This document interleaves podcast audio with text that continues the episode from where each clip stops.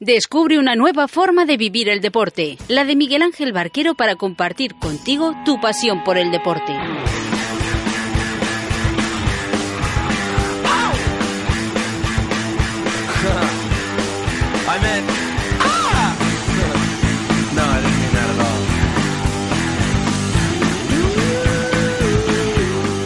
Sintonía de Radio Tentación, continúas en el 91.4 de la FM, esto es Pasión por el Deporte.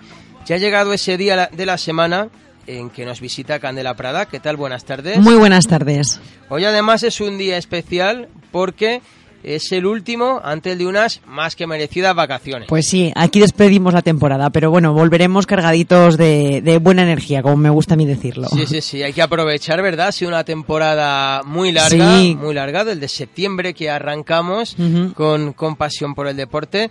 Eh, muchos momentos buenos, ¿verdad? Yo creo que algo que hemos conseguido es que el oyente se implique y se identifique con lo que hacemos, ¿no? Desde luego, desde luego. No, nos han respondido súper bien los oyentes. Eh, es una maravilla tenerlos porque, claro, es que sin ellos no podríamos hacer esta sección en concreto. Sí, sí, sí. Entonces nos han preparado cada, cada martes, cada día el menú y, y es de agradecer, la verdad. Es de agradecer. Sí, porque es verdad que obviamente se ha hablado mucho de fútbol, pero esta temporada ha ido asomando la cabeza otros deportes. Sí, ha sido completita porque mm, noto diferencia de años atrás, de temporadas atrás, hmm. que es verdad que este año el, el oyente ha, presentado un menú muy variado con no solo fútbol, baloncesto, otro tipo de deportes, campeonatos y la verdad, sobre todo también felicitar a las chicas porque nos han escrito muchas oyentes. sí, sí, sí. y es de y es de agradecer la verdad es de agradecer. así que estamos yo vamos por lo menos acabo la temporada encantada de la vida ¿eh? cada vez más mujeres incluso oyentes internacionales de Argentina de de Ámsterdam. De Ámsterdam me acuerdo me acuerdo siempre, de Ámsterdam. siempre pienso no Oye, tendrá sentido lo que hacemos y cuando tienes esta respuesta dices sí hay que seguir adelante. Eso es, nos da, nos da fuerzas para seguir. bueno, de momento tenemos que seguir con el, con el programa de hoy, porque aunque sea el último en el que participes, eh, no significa que haya que ser una despedida eterna, ¿verdad? Vamos a, seguir como nos gusta, que es, Eso es divirtiéndonos hablando del deporte. Eso es, y para ello los mensajes que hemos preparado para, para hoy, eh, vamos a empezar por el de Mateo, que nos viene desde San Blas. Bueno, perdón, voy a recordarle a nuestros oyentes. Sí, importante. Eso es, aunque ya para la semana que viene no, no habrá sección del oyente, pero bueno, para retomar ya eh, después de las merecidas vacaciones, sí, o por supuesto. No lo haré igual de bien que tú, pero si alguien quiere mandarnos alguna pregunta, yo en antena también intentaré contestar. También, también. Así que oyentes, estad atentos que vamos a recordar las vías de comunicación. Programas arroba radiotentación.com, nuestro email, ¿vale? Poniendo en el asunto pasión por el deporte, como siempre decimos para que llegue aquí directamente. También a través del Twitter, arroba pasión xdeporte1 y a través de nuestro, nuestra página web www.radiotentación.com tenemos un chat y ahí pueden dejar cualquier tipo de comentario, pregunta, lo que ellos quieran. Sí, sí, totalmente, porque este programa mm, lo presentamos nosotros, pero lo hacéis vosotros. Eso es, eso es. Vamos con la primera. Venga, vamos. Decía que nos escribe Mateo desde San Blas y nos dice lo siguiente. Buenas tardes a todos y enhorabuena por la cobertura que habéis hecho del Mundial de Fútbol Femenino. Ayer vi mi primer partido y lo cierto es que no noté demasiada diferencia entre España y Estados Unidos.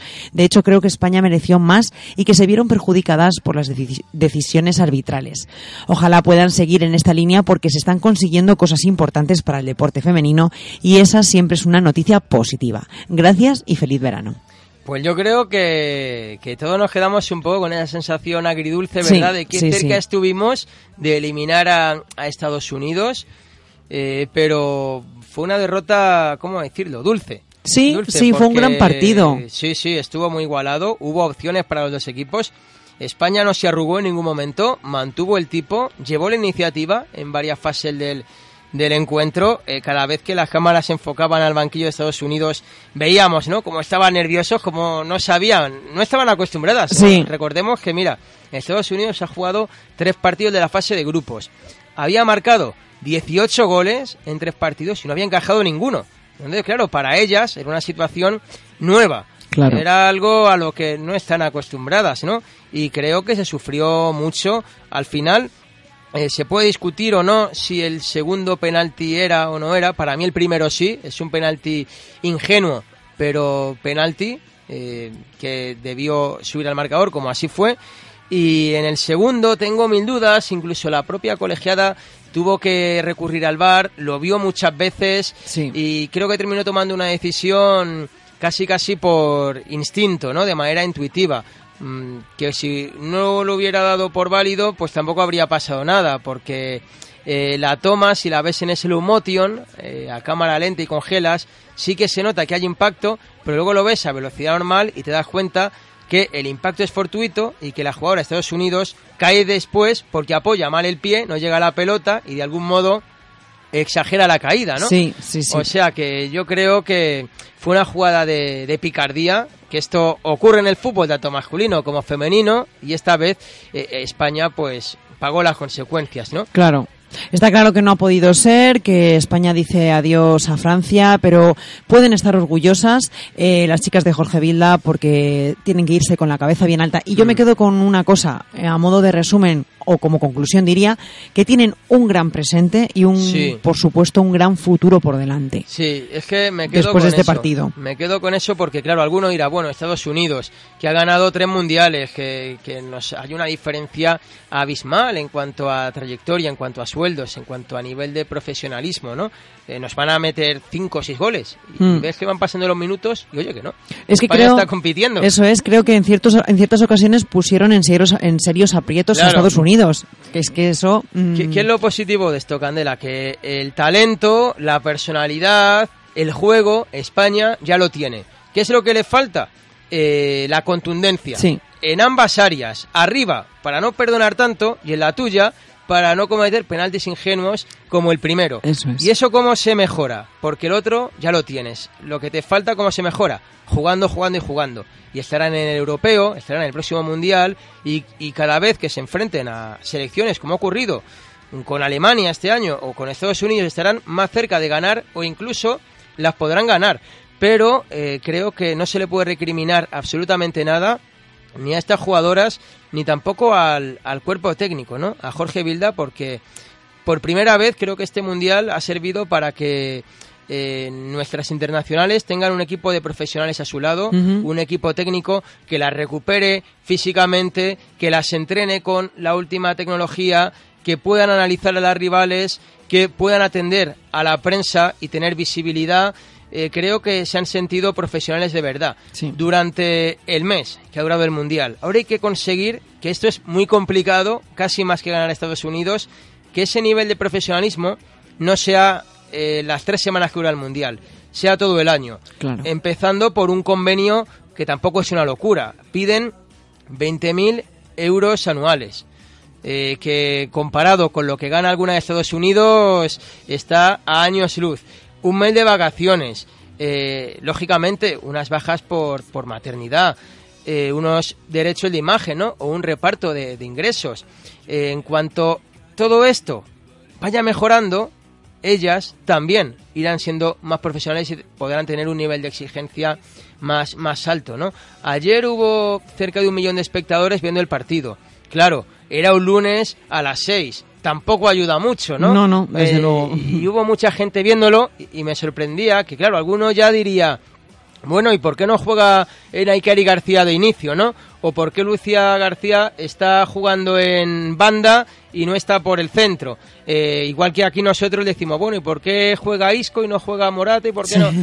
Y, en eso también creo que el fútbol femenino se tiene que parecer al masculino. Que la gente no solamente lo vea, sino que lo comente y que lo comparta. Por supuesto, y que opine de sobre ello. Eso es. Bueno, pues vamos con otro mensaje desde Cuatro Caminos. Mario nos dice lo siguiente. Hola, estoy viendo el Europeo Sub-21 y creo que Dani Ceballos está haciendo un torneo espectacular. Cuando tiene la continuidad que le falta en el Real Madrid, puede demostrar lo gran jugador que es. Dirige el juego, da pases muy imaginativos y encima tiene gol. Me pregunto si Zidane cambiará de opinión, pero si finalmente sale del Madrid, ¿cuál podría ser su destino? Gracias y saludos. Mm, yo creo que Zidane no va a cambiar de opinión. Yo creo que eh, tampoco. Yo creo que además ya se lo dijo claro, eh, que no cuenta con él. Se lo dijo a Marco Llorente y Marco Llorente rápidamente, ¿no? Ha encontrado un nuevo, un nuevo destino y Ceballos debe hacer lo mismo porque es joven, eh, en este europeo está demostrando que es un futbolista excelso, el primer gol que marcó ante Italia, ese gol de falta que marcó ante Polonia, la personalidad con que se ofrece, que pide el balón, eh, distribuye. Es un jugador muy aprovechable que, oye, a lo mejor en el Real Madrid todavía no ha demostrado su mejor nivel, pero si se va a un equipo como el Milan, como el Tottenham o como el Arsenal, tal vez tenga ese protagonismo que, que le han negado, ¿no? Y el Real Madrid no debería traspasarlo directamente, debería quedarse con una opción de recompra porque, claro, es que a lo mejor luego te, arrepientes, ¿no? Haberte desprendido de, de él, porque es un talento y el talento se tiene o no se tiene. Así que yo creo que Ceballos debería marcharse cedido eh, a un equipo, como digo, de primer nivel europeo, ir ganando en, en respeto internacional, en confianza, en minutos y luego ver si más preparado puede regresar al Madrid. Además, mira, fíjate, mm, me gusta esta frase y la voy a decir. Eh, cuando está jugando pues estos torneos continentales, mm. es como si los utilizara de escaparate. Sí, exacto. Porque es que realmente la otra vez en el 2017 le pasó exactamente lo mismo. Sí, sí, sí, llegaron a la final incluso. Exactamente. Mm. Entonces, bueno, yo si me tuviera que decantar por, por elegir uno de los que puede, puede tener opciones sería por, quizá por el Arsenal, ¿no? Porque... Sí, y además está una Emery, que es español, que le conoce muy bien, que aparte le gusta un fútbol muy ofensivo. No sabemos si Mesut Özil continuará la próxima temporada, hmm. es un jugador muy vertical. No sé, yo creo que sería muy buen destino para, sí. para Dani Ceballos, que todo se ha dicho, tiene 21 años es jovencito. Eh, Xavi e Iniesta, que han sido referentes del fútbol español a los 21 años, todavía no eran indiscutibles en el Barça. Y él sí hay, que tener, hay que tener paciencia. Claro. Es que decía además lo del Arsenal porque los italianos lo quieren a su manera, a mi parecer. Porque le ponen ciertas condiciones a, los blancos, al Real Madrid, para lograr un acuerdo. Una de ellas es llevárselo prestado por una o dos temporadas y fijar una cláusula de, compra. De compra obligatoria. Sí, sí, sí. Entonces, mm, ya teniendo eso en cuenta, que no sé si va a gustar mucho, yo creo que me decantaría por. Y aparte, Candela, y esto ya es una opinión muy personal, el fútbol británico, el fútbol de la Premier, es mucho más valiente, mm. mucho más eh, arriesgado. Eh, es un fútbol mm, donde puedes exhibirte más, puedes mostrarte más, ¿no? En Italia hay que tener mucha paciencia, eh, hay que presionar más, pasas mucho tiempo jugando en campo propio y ahí no puedes ver las virtudes que tiene que tiene Ceballos. Claro, eso es. Bueno, vamos a por otro mensaje. Manuel de Aluche nos dice, buenas tardes, leo con asombro que Neymar y Dani Alves podrían regresar al Barcelona. Parece que quieren hacer el mismo equipo que ganó la última Champions, pero con cinco años más cada uno y con un montón de fichajes fallidos entre medias. No creo que mirar al pasado sea la solución para un equipo que durante años ha sido modélico y con un estilo muy reconocible. Un saludo y enhorabuena por el programa. A ver, estoy hablando de cabeza, pero desde esa final que fue en Berlín, eh, con Luis Enrique en el banquillo, han pasado por el Barça. Arda Turán, Alex Vidal, Paco Alcácer, André Gómez, De La Feu, eh, Coutinho, Dembélé, Kevin Prince Boateng. Es una auténtica trituradora de millones. Y ninguno ha terminado de funcionar porque si vuelves al pasado, vuelves a lo de hace cuatro o cinco años, es porque lo que ha llegado no te ha convencido, ¿no? Así que Neymar es peor que el que se fue, no solamente por los años, sino porque no ha subido a nivel futbolístico y ha bajado a nivel extradeportivo por todo el ruido que ha habido alrededor de él. Eh, Dani Alves, eh, lo mismo, ¿no? Claro, vas a pagar más por un jugador que es menos que el que se fue y que encima no tenemos que olvidar, tanto Dani Alves como, como Neymar salieron muy mal del Fútbol Club Barcelona. Hasta el punto que Neymar todavía tiene demandado al Barça por incumplimiento de contrato. Entonces, vas a olvidarte de todo eso y, de y vas a volver como si no hubiera pasado nada. A mí me parecería un error flagrante. Entiendo que Luis Suárez y Leo Messi echen de menos a Neymar porque con él eran mejores, pero el Barça tiene que estar por encima de los jugadores. Entonces, creo que para mí el tren del Barça para Neymar y para Dani Alves ya pasó, y tienen que pensar en otra cosa. Eso es, sí, sí, totalmente de acuerdo. Bueno, vamos a por otro mensaje. Elena, desde Villanueva de la Cañada. Muy buena, soy gran seguidora de Gianluigi Buffon y con 41 mm. años entiendo que su retirada está cerca. ¿Pensáis que colgará las botas este verano o jugará en algún equipo la próxima temporada? Gracias. Fíjate, 41 años es lo que tiene eh, Robert, el nuevo seleccionador de España. o sea, que podía ser seleccionador perfectamente, ¿no? Con esa edad, Buffon. Eh, no sé, a ver, a mí me encanta Buffon, eh, creo que ha sido un portero junto con Casillas de los mejores de, los últimos 10, 15 años. Eh, creo que además es un tipo muy elegante dentro y fuera del terreno de juego y que si él no se ve con nivel para jugar, no va a jugar. que es un tipo en el sentido que es honesto, ¿no? ofertas, pues mira, en el Oporto, si Iker Casillas no continúa, sería una buena, una buena opción, sería casi casi, ¿no? El relevo eh, natural. Además le seduce mucho. Sí, por eso. Y es una ciudad muy tranquila, es una competición también bonita, ¿no? Como en la Liga Portuguesa, o sea que mm. yo, un equipo que juega Champions, o sea, yo creo que hay muchos elementos a favor eh, del Oporto, ¿no? Pero eh, él es italiano, lo mismo quiere volver a su tierra, ¿no? Y ahí está el factor emocional del Parma, que es donde empezó como futbolista, ¿no? Lo mismo quiere retirarse en el equipo donde empezó todo. Luego está el Atalanta, que es un equipo humilde, pero que este año va a jugar Champions y, puede, ¿no? Que Buffon le aporte los galones, la experiencia que le falta a esa plantilla y luego opciones un poco menos exigentes a nivel competitivo, como puede ser China, Estados Unidos o, Brasil, ¿no? Sí, eso te iba a decir. Así que yo creo que él, como digo, es un tío honesto y si se ve con nivel para seguir compitiendo por cosas importantes, volverá a Italia o se irá a Oporto. Si únicamente quiere retirarse y alargar un poco más su carrera deportiva por motivaciones económicas, están las opciones de China, Estados Unidos o, o el Fluminense en Brasil, donde el presidente se lo ha marcado como gran objetivo. Yo creo que mm, de ser la opción de continuar, opciones no le van a faltar, como, como has nombrado. Pero lo dicho, ¿eh? 41 años y iba a decir las botas, tendría que colgar los guantes, ¿no? Que el Sí, eso es, más bien, más bien. Bueno, vamos a por otro mensaje. Vicálvaro, desde Vicálvaro. Maite. Buenas a todos y enhorabuena por acertar vuestro pronóstico en el playoff por el ascenso a Primera División. Creo que muy pocos esperaban a principios de temporada que el Mallorca subiera, sobre todo teniendo en cuenta que el año pasado la mayoría de la plantilla estaba en Segunda B. ¿Cuál creéis que ha sido la clave del éxito? Gracias por hablar de todos los equipos en el programa.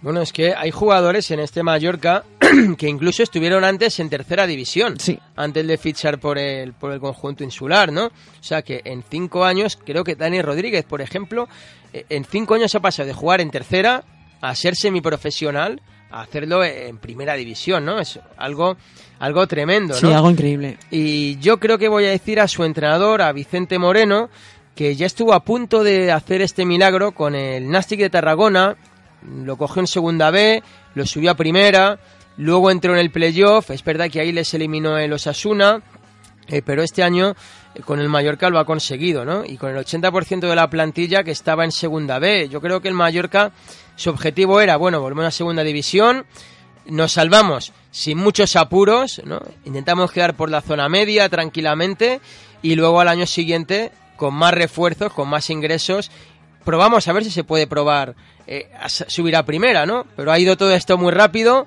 y cuando te ves tan tan cerca lo quieres aprovechar. Creo que la eliminatoria contra el Deport fue apasionante, que muy pocos equipos le pueden remontar al Deportivo de La Coruña un 2-0 adverso y además en el tiempo reglamentario sin ir ni a prórroga ni, ni a penaltis y no sé, este Mallorca obviamente, ahora que vuelve a primera, no hay que pedirle lo mismo que al Mallorca de Cooper o de Manzano, que llegaron incluso a jugar en Europa. Hmm. Hay que tener paciencia, es un equipo histórico, pero económicamente todavía no está a esos niveles, ¿no? Así que creo que tiene un entrenador eso, con las ideas muy claras, Vicente Moreno, y que si son capaces de que siga trabajando como hasta ahora, el Mallorca puede seguir haciendo cosas importantes. Pues sí, Miguel Ángel, tienes toda la razón. Y yo además, como otra clave de éxito, eh, voy a añadir a, ciertos jugadores, a dos en concreto.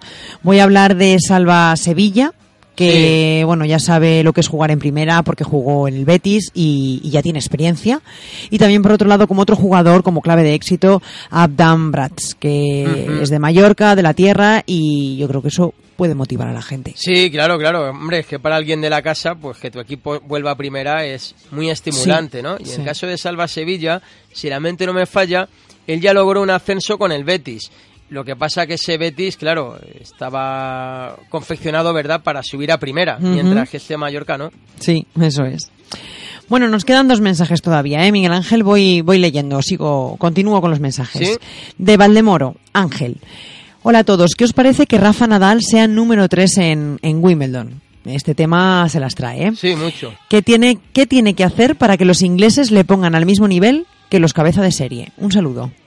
A ver, los ingleses, siempre he sabido, son muy suyos. especiales, sí. Muy especiales, ¿no? Más allá del, del Brexit, pues mira, a mí gente que desayuna salchichas con, con ketchup, que tienen su propia moneda, que miden las cosas en, en pies, que conducen por el otro lado, pues tienen su forma de hacer las cosas. Es que para todos son especiales, claro, y, para esto. ¿Y qué ocurre? Que llega Wimbledon y el criterio que tienen para elegir los cabezas de serie es suyo, hmm. no tiene nada que ver ni con Roland Garros, ni con Roma, ni con nada. Es totalmente distinto. En donde ellos deciden que Rafa Nadal parta como tercero y lo tienes que aceptar, ¿no? Claro, Rafa Nadal como ya está acostumbrado, pues lo toma con resignación, pero no le tiene que gustar.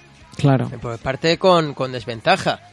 Eh, yo creo que esto es una manera de sobreproteger a Roger Federer.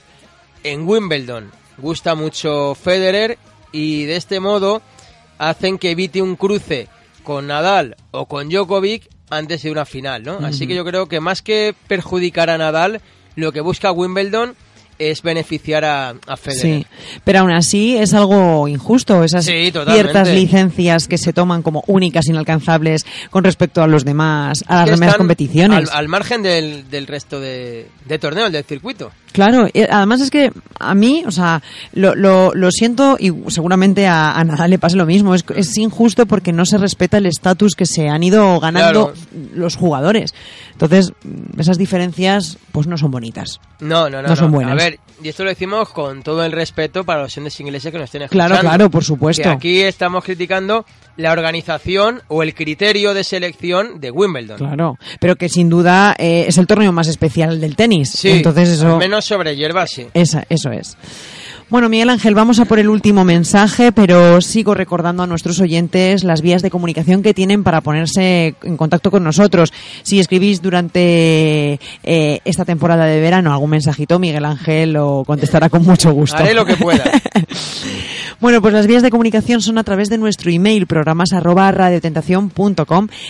especificando en el asunto pasión por el deporte. También a través de nuestro Twitter, arroba pasión xdeporte 1 y a través también del chat de nuestra web www.radiotentación.com. Pues vamos con el último de la temporada. Vamos con el último. Desde Getafe nos llega el mensaje de Luis Alberto.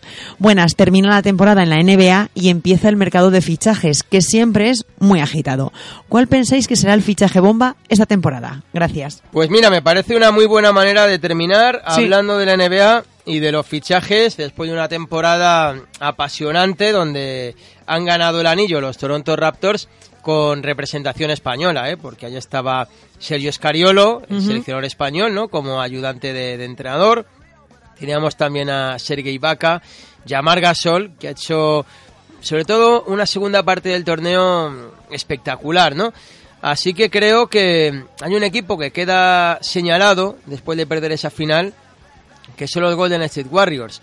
Eh, con las lesiones de, de, Kevin Durant y de Clay Thompson ha habido un protagonista inesperado, un secundario, ¿no? Que ha terminado siendo principal, como es Kawhi Leonard. ¿Qué ocurre? Que, claro, él dice, ahora me queréis, pero en su momento no, soy agente libre y voy a elegir dónde juego la próxima temporada ahora que estoy en lo más alto. Y para mí el protagonista del culebrón este verano, sin duda va a ser Kawhi Leonard. Eh, puede que haya morbo, porque puede que acabe en los Raptors, ¿no? En el verdugo de, su equipo, de los Golden State. Eh, sería un auténtico equipazo. Tú imagínate los nombres que he dicho, más Enano de Colo, más Patrick McCall, más Kawhi Leonard, ¿no? Pero también podía haber ahí pique entre los dos equipos de Los Ángeles, ¿no? Tanto los Lakers como los Clippers como destino de, de Leonard. Así que creo que sí, que el culebrón de este verano va a ser para Kawhi Leonard en la NBA. Veremos a ver qué pasa.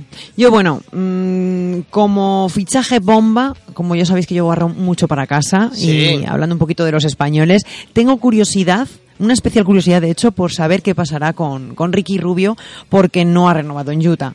y quizás pueda cumplir sus expectativas con los Indiana Pacers, que han llegado a semifinales. Sí, sí, sí, sí, porque además eh, Ricky Rubio, claro, sigue pareciendo muy joven eh, por su fisonomía, pero lleva ya 10 años en la NBA. Claro. Entonces, eh, ha hecho muy buena temporada en, en Utah, Jazz mm. y yo creo que él quiere ir a un equipo que aspire si no a ganar el anillo, por lo menos a competirlo.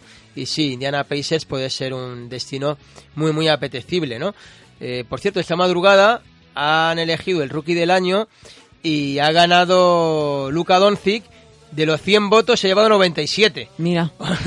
increíble. Lo raro será a, los otros tres a, a, quién han votado. Eso te iba a decir, digo, los otros tres. pero sí, sí, ha sido un año, como digo, eh, tremendo en, la NBA. Y lo que nos queda en el baloncesto, ¿eh? porque este fin de semana arranca el baloncesto femenino, el europeo en Letonia. Así que, oye, pues el que se ha quedado con ganas de ver más torneos, termina España en el Mundial de Fútbol, pero empieza en el europeo de básquet. Y luego ya para finales de agosto tenemos también el Mundial de Baloncesto en China donde salvo sorpresa mayúscula van a estar Ricky Rubio, va a estar Margasol, así que nos espera también mucho baloncesto este verano. Sí, sí, sí, y que, y que siga, que no pare. Sí, además ahí yo creo que ya habremos vuelto de las vacaciones y lo podremos contar. Deseando estoy, Miguel Ángel, pero antes un descanso. Sí, sí, que te lo ha ganado. Candela, muchísimas gracias. A ti, Miguel Ángel, gracias y feliz verano a todos nuestros oyentes.